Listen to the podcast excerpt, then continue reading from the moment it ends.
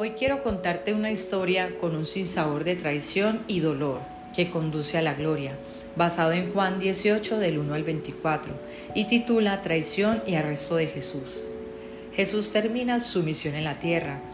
Pasa por el torrente de Cedrón, ya que al otro lado del torrente se encontraba el huerto de Getsemaní, donde se entregaría voluntariamente.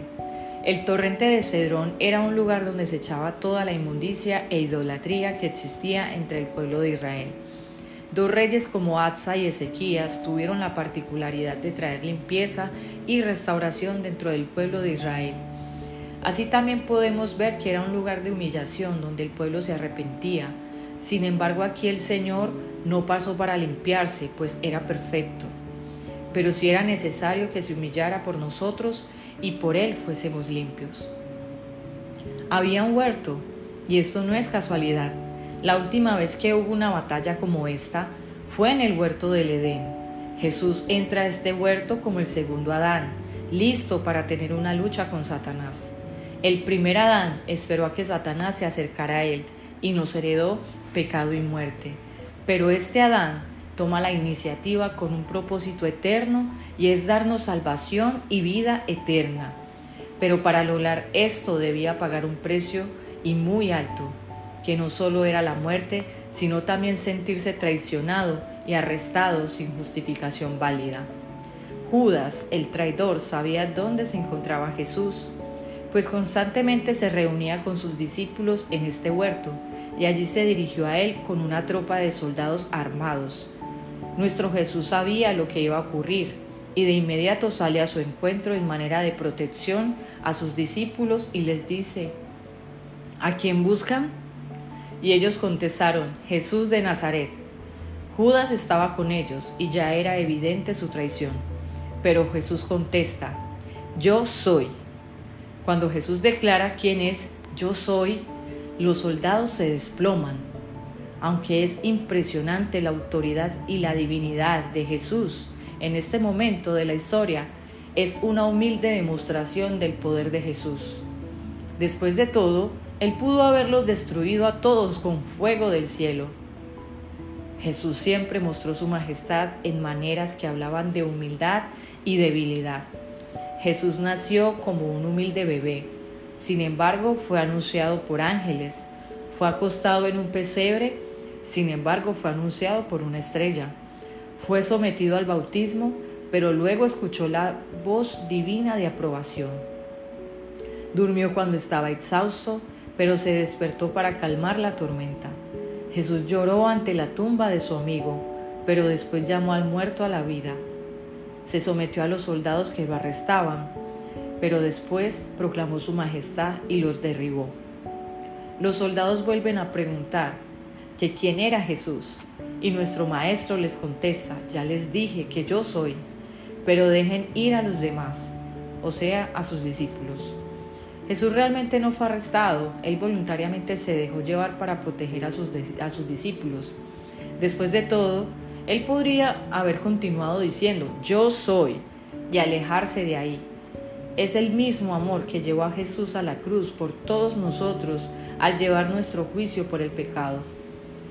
Pedro, ansioso de probar que nunca negaría a Jesús, cortó la oreja del siervo del sumo sacerdote, una actitud bastante inconsciente y emocional por parte de Pedro, el tratar de probar su fe por medio de la espada, cuando no lo pudo hacer por medio de su lengua. Jesús le pide a Pedro que guarde su espada después de sanar la herida del soldado, pues no estaba permitiendo que el plan de Dios se cumpliera Asimismo pasa en nuestra vida, queremos forzar las cosas porque nos parece mejor a nuestra manera que a la manera de Dios, cuando hacerlo de esta manera no solo nos saca de los propósitos de Él, sino que nos lleva al pecado. Desde este momento, la vida de sus discípulos cambiaría radicalmente, pues abandonarían a su Maestro y experimentarían un tiempo difícil de prueba antes de ser transformados de seguidores miedosos a líderes dinámicos. En otras palabras, debían poner en marcha todo el legado de Jesús, pero basados en convicción y fe más que en emociones. Jesús finalmente es atado y llevado ante Anás, A pesar de que era muy tarde en la noche, los líderes religiosos estaban afanados porque querían ejecutarlo antes del día del descanso para seguir adelante con la celebración de Pascua. Como líderes religiosos de la nación, Anás y Caifás debieron ser sensibles a la revelación de Dios que Jesús era el Mesías del cual hablaban las escrituras y debieron haber conducido el pueblo hacia él. Pero solo podemos tener ese tipo de revelaciones cuando estamos dirigidos por Dios y no por nuestros propios pensamientos. Tristemente, en lugar de hacer una evaluación sincera del conocimiento de las escrituras que tenía Jesús y sus muchos milagros, ambos estaban más interesados en sus ambiciones políticas que guiar el pueblo hacia Dios.